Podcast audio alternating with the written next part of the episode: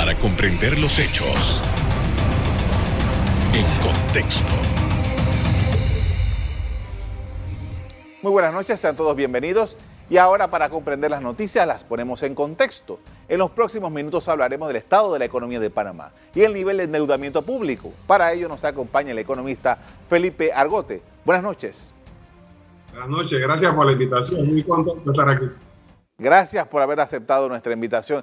Eh, vamos directo al tema que eh, ha estado en, en la agenda en, las últimas las dos semanas y es eh, primero el reporte de endeudamiento que se presentó de cómo cerró el año 2020 y después vamos a hablar sobre una nueva línea y un nuevo contexto que hay que también las autoridades han abierto, que se conoció hace un par de días acerca de una nueva manera de financiar este presupuesto del año 2021. Pero vamos, ¿cómo, cómo cerró el 2020? Su evaluación.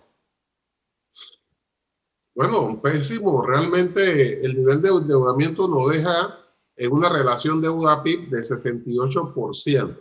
Mira, siempre la, el mejor indicador es la relación deuda-PIB, porque a veces se habla de deuda solamente y ese elemento no es suficiente porque, como le he dicho, para poner un ejemplo, si tú te estás estudiando en la universidad y tus padres te dan dinero y tú debes 100 dólares, pero luego te gradúas y consigues un buen empleo eh, y te compras una casa y un carro, entonces tú vas a deber ciento y pico mil dólares. Nadie te puede decir que irresponsable eres porque mira cómo cambió tu deuda. Es decir, no, lo que pasa es que ahora puedo pagarlo. Entonces, por eso, la deuda se relaciona con el Producto Interno Bruto para ver cómo es la tendencia. ¿Esto por qué es importante?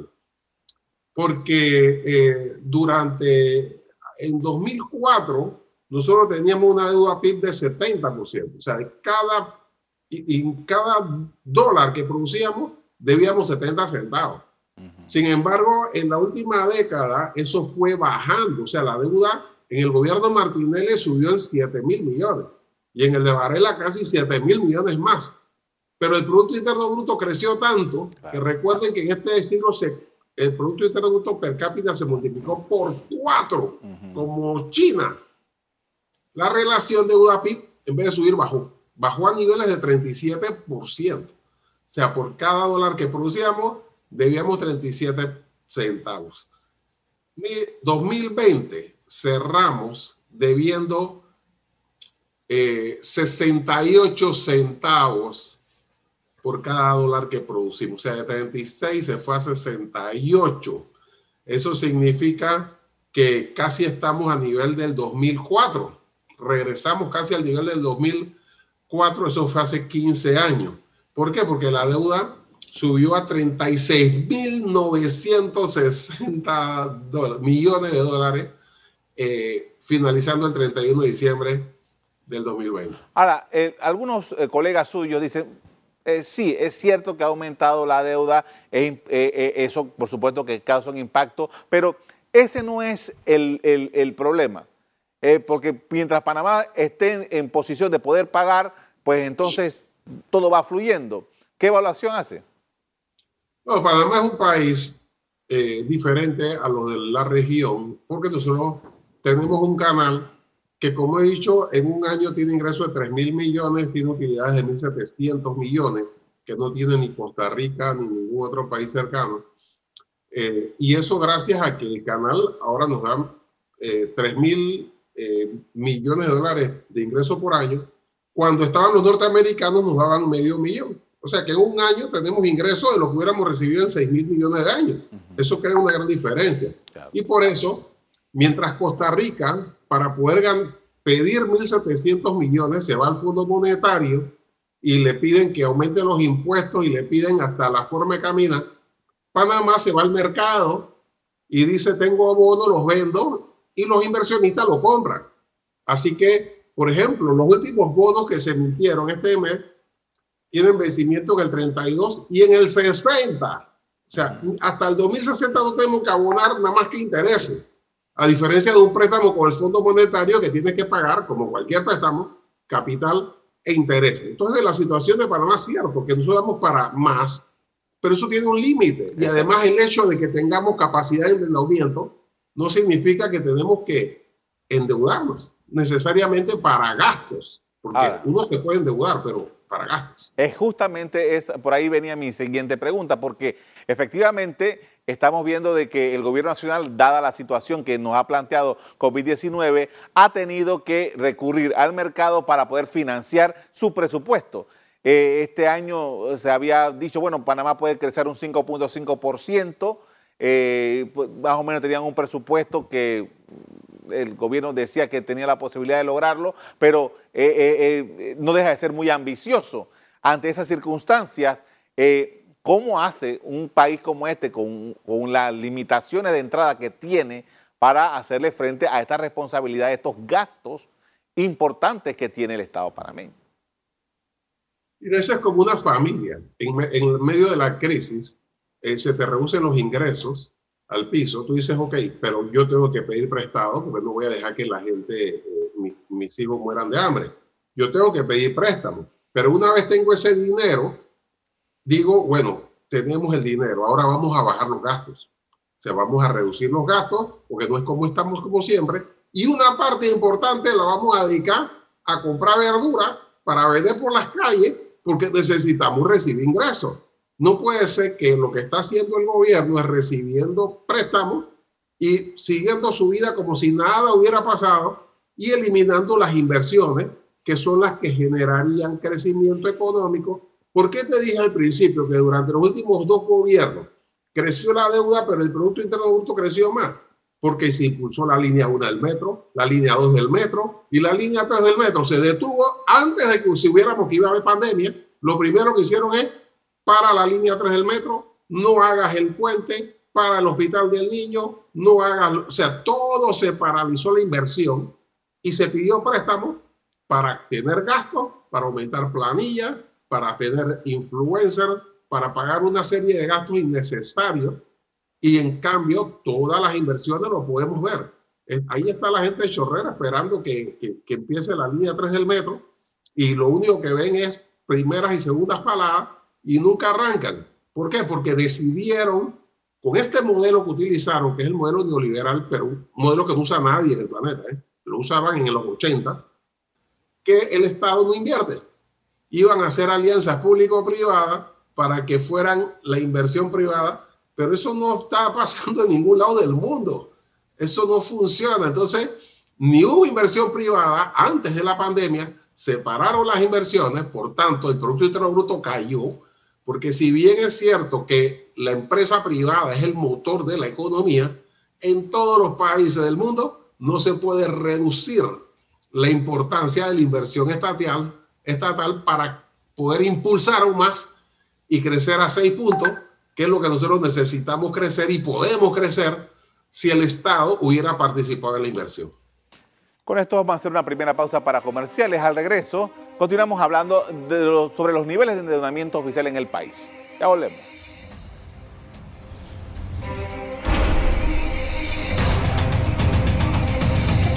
Estamos de regreso con el economista Felipe Argote hablando sobre la economía panameña y la deuda. Y en esta parte quisiera eh, eh, contar con su pensamiento acerca de que, bueno, estamos hablando de deuda, Usted ha hecho una explicación sobre, sobre lo que ha ocurrido en Panamá, pero hay una deuda importante y es la deuda a los jubilados, o sea, el pago de las pensiones a los que ya están jubilados. Ni siquiera vamos a meternos en los que estamos, hemos venido cotizando para ver si algún día nos jubilamos. No. Eh, el problema más grande está entre los que ya están jubilados, que no alcanza el dinero, no alcanzaría el dinero para pagarle a ellos. Hay convocado una mesa. Eh, ¿Qué podemos nosotros, eh, esto definitivamente impacta a la economía del país? ¿Qué pensamiento tienes sobre lo que está sucediendo en la, en la Caja de Seguro Social? Mira, me preocupa, me preocupa mucho porque eh, realmente aquí la situación es, eh, es grave, pero no es tan grave como lo pintan, porque se habla de que los jóvenes no son suficientes para cubrir a los viejos, pero se olvidan que en el 2005 se dividió el sistema y ningún joven está cubriendo a ningún viejo porque los jóvenes están poniendo un sistema individual. Entonces, lo que está en crisis son los que se quedaron en el viejo sistema poniendo plata en una bolsa mientras los actuales jubilados se lo están consumiendo. Y si tú aumentas la edad de jubilación de ese grupo, lo único que hace es que los que tienen 70 años van a tener su jubilación hasta los 80, pero los que tienen 50, cuando se jubilen igual van a encontrar la arca vacía porque detrás de ellos no hay nadie poniendo. Eso es así de simple.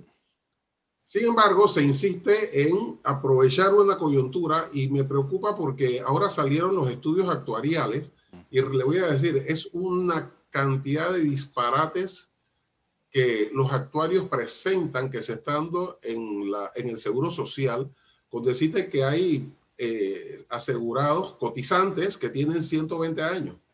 Según las cuentas, eh, las cuentas de, de la Caja del Seguro Social, hay cotizantes del sistema mixto que tienen 23 años de cotizaciones registradas cuando el sistema mixto empezó hace 15. O sea, que ellos se inscribieron 10 años antes de que existiera el sistema. O sea, hay cualquier cantidad de desaciertos en esas cifras que yo no entiendo todavía cómo la junta directiva de la Caja de Seguro Social no ha eh, llamado públicamente a decir el escándalo que hay y todos se quedan callados y se van a sentar en una mesa como si nada estuviera pasando, cuando eso es una verdad, un verdadero desastre. Mire, han metido en el sistema solidario los seguros social del sistema mixto desde el 2005, desde que empezó. O sea, 15 años y nadie se ha percatado que están registrando mal las cuentas y lo registran y lo dicen ahora los actuarios que están haciendo un estudio actuarial con estado financiero no auditado. O sea, el contralor está sentado en la junta directiva y nadie le pregunta, oye, ¿por qué no, no auditaste esto si son del 2018? ¿Qué problema hay? Dime qué problema hay porque no quiere firmarlo. Ah, no, nadie dice nada y ellos están haciendo audito con estado financiero no auditado. Ahora, e, e, este programa está diseñado para hablar sobre la deuda y el impacto en la economía panameña y yo quiero hablarle y he, traído el tema del seguro social porque eh, está relacionado, aunque no lo creamos. Eh, eh, tenemos la experiencia de Argentina, tenemos la experiencia de Grecia, que son economías que se fueron al rayo precisamente porque el sistema de, seguridad, el sistema de, de pensiones fracasó tuvo un problema, un colapso. Entonces, ¿a qué nos estamos arriesgando en nuestra economía y el nivel de deuda de Panamá? Porque eventualmente, si esto no se acomoda, eh, la República de Panamá va a tener que buscar dinero para poder pagar a los jubilados. Eso es, sí, exacto, es parte. Mira, a mí de todo lo que pasa del asunto de la deuda, lo que más me preocupa es la disponibilidad de 2.700 millones de dólares que el gobierno ha acordado finalmente hace unos días con el Fondo Monetario Internacional. Porque aquí todos los grupos eh, sociales cuando hay problemas de, económicos, salen con una pancarta que dice Fondo Monetario FMI fuera de aquí. El Fondo Monetario es el que da estas órdenes. Mira, nosotros le debemos al Fondo Monetario 500 millones de dólares. Eso son cuatro reales. Eso no es nada. Eso se saca un bono y se le paga. Porque el Fondo Monetario tiene fama y bien ganada, bien cimentada de que se mete a administrar los países. Entonces, 500 millones es algo que no puede decir nada porque estamos en el mercado de bonos. Pero meterse ahora a pedirle 2.700 millones al Fondo Monetario Internacional, aquí van a venir a decirnos cómo vestirnos y cómo caminar para entonces poder eh, decir que le pagamos o que, o que le paguemos eh, a intereses altos. O sea, es un desastre que nos metamos con una institución que tiene una cimentada fama de que se involucra en los, en los países y los ahorca. Entonces no hay ninguna necesidad de irse al Fondo Monetario Internacional a pedirle 2.700 millones de dólares. Eso es un disparate y eso me preocupa mucho. Pero ¿y qué hay en la otra mano para poder eh, conseguir esa cantidad de dinero? Primero que si lo vas a conseguir es para inversión. No quiero que sigas pidiendo plata para pagar las planillas de los compadres y los copartidarios. Si me dices que lo vas a utilizar para la línea 3 del metro, pídeselo a Japón, que te lo van a dar. Si me vas a decir que lo vas a hacer para el metro, tiro unos bonos, que te lo van a comprar porque se va a repagar con, con, con, los, con el mismo activo. Porque si tú haces un gasto, lo liquidas.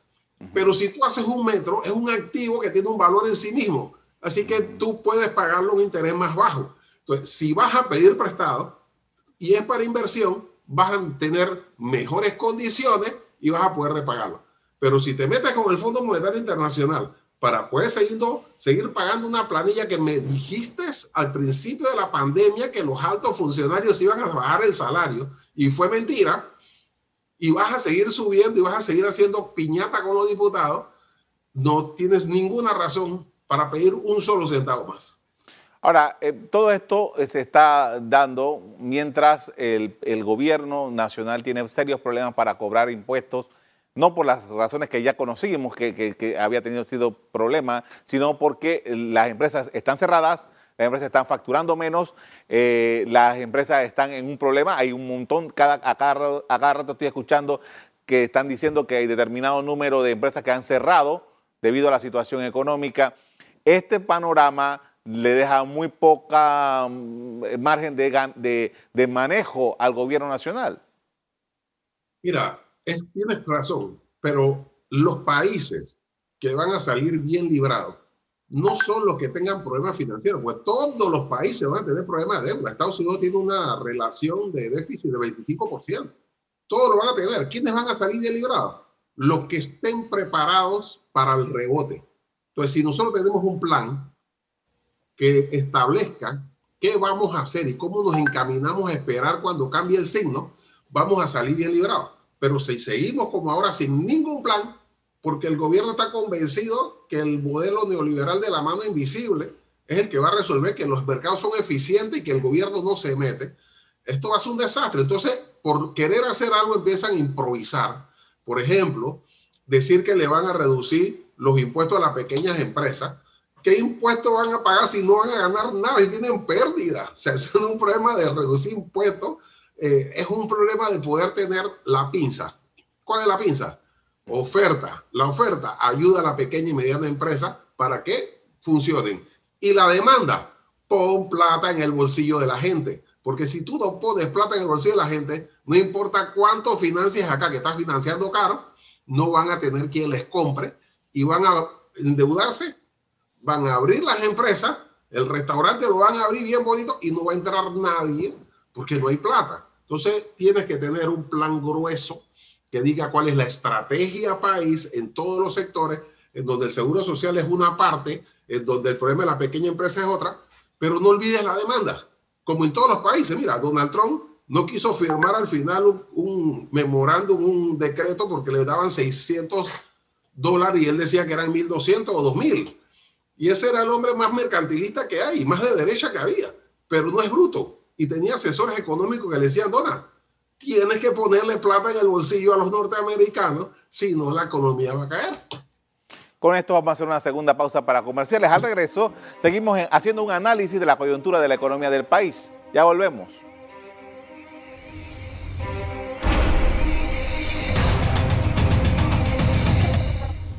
En la parte final estamos de regreso con el economista, Felipe Argote, quien comenta sobre la situación económica y financiera del Estado panameño. Y en esta oportunidad quería preguntarle acerca de en su um, discurso en la Asamblea Nacional en este periodo de sesiones de este año.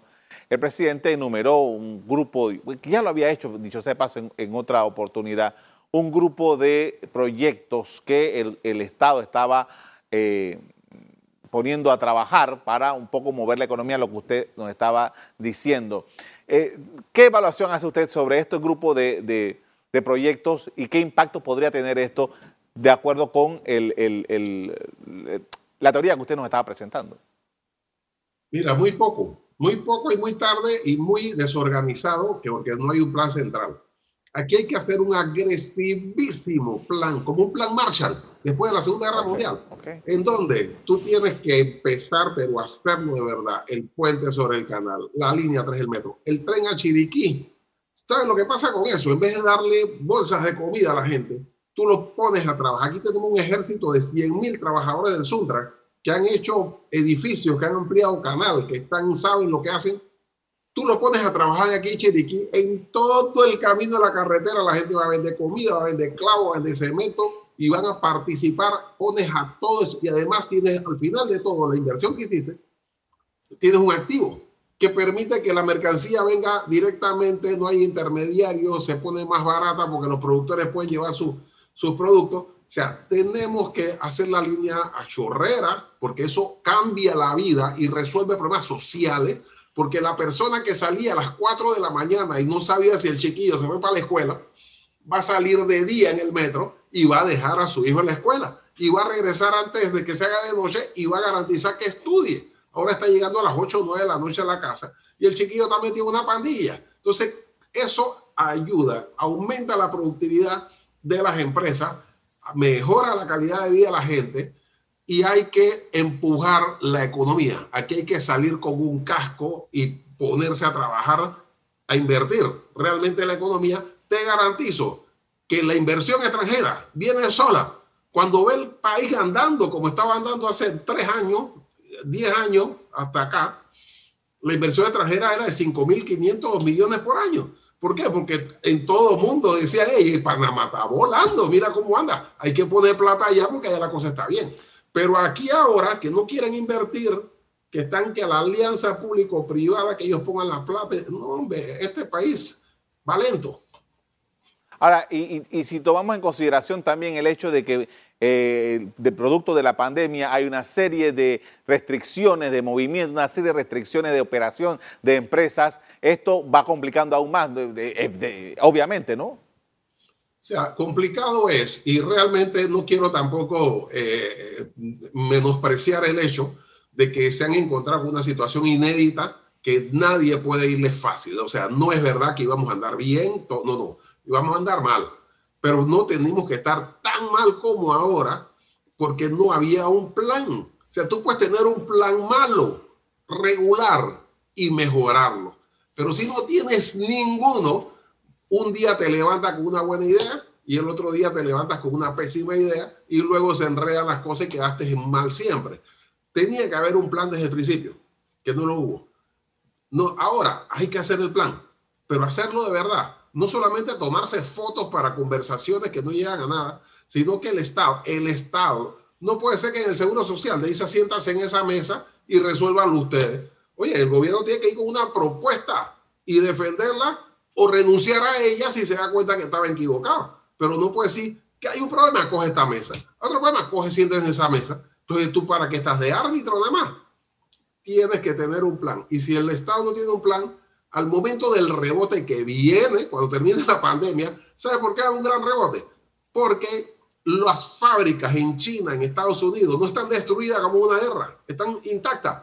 Cuando acabe la pandemia, viene a la, todo el mundo va a empujar la economía y por aquí pasa la mercancía, porque por aquí es el canal y por aquí es la logística. Si nosotros no estamos preparados, esos contenedores se van para Colombia, se van para Jamaica, se van para Costa Rica, se van para todos lados y vamos a decir, ay, nos robaron el mandado otra vez. ¿Por qué? Porque no estamos preparados para poder aprovechar nuestra ventaja comparativa, que es la posición geográfica, y competitiva, que es un ejército de obreros eh, constructores. Aquí no tenemos eh, trabajadores industriales para hacer fábricas y ahora enseñarles a hacer eh, ropa. Lo que sabemos es construir. Construyamos que con, con los activos que se generan y la infraestructura resuelve el problema de la fábrica si se van a poner o lo que venga a poner porque van a tener infraestructura. Agradezco mucho, interesante su planteamiento por haber compartido, haberlo compartido con nosotros. Gracias por la invitación. Bien. Hace pocos días, Panamá colocó en los mercados de capitales internacionales 2.450 millones de dólares en bonos mediante la reapertura de los bonos globales con vencimiento en los años 2032 y 2060, los cuales serán utilizados para el financiamiento del presupuesto del 2021. Hasta aquí el programa de hoy. Usted le doy las gracias por acompañarnos y les recuerdo que si quieren volver a ver este programa, búsquenlo en el VOD de Cable Onda, en locales, Canal Eco. Me despido invitándolos a que continúen disfrutando de nuestra programación. Buenas noches.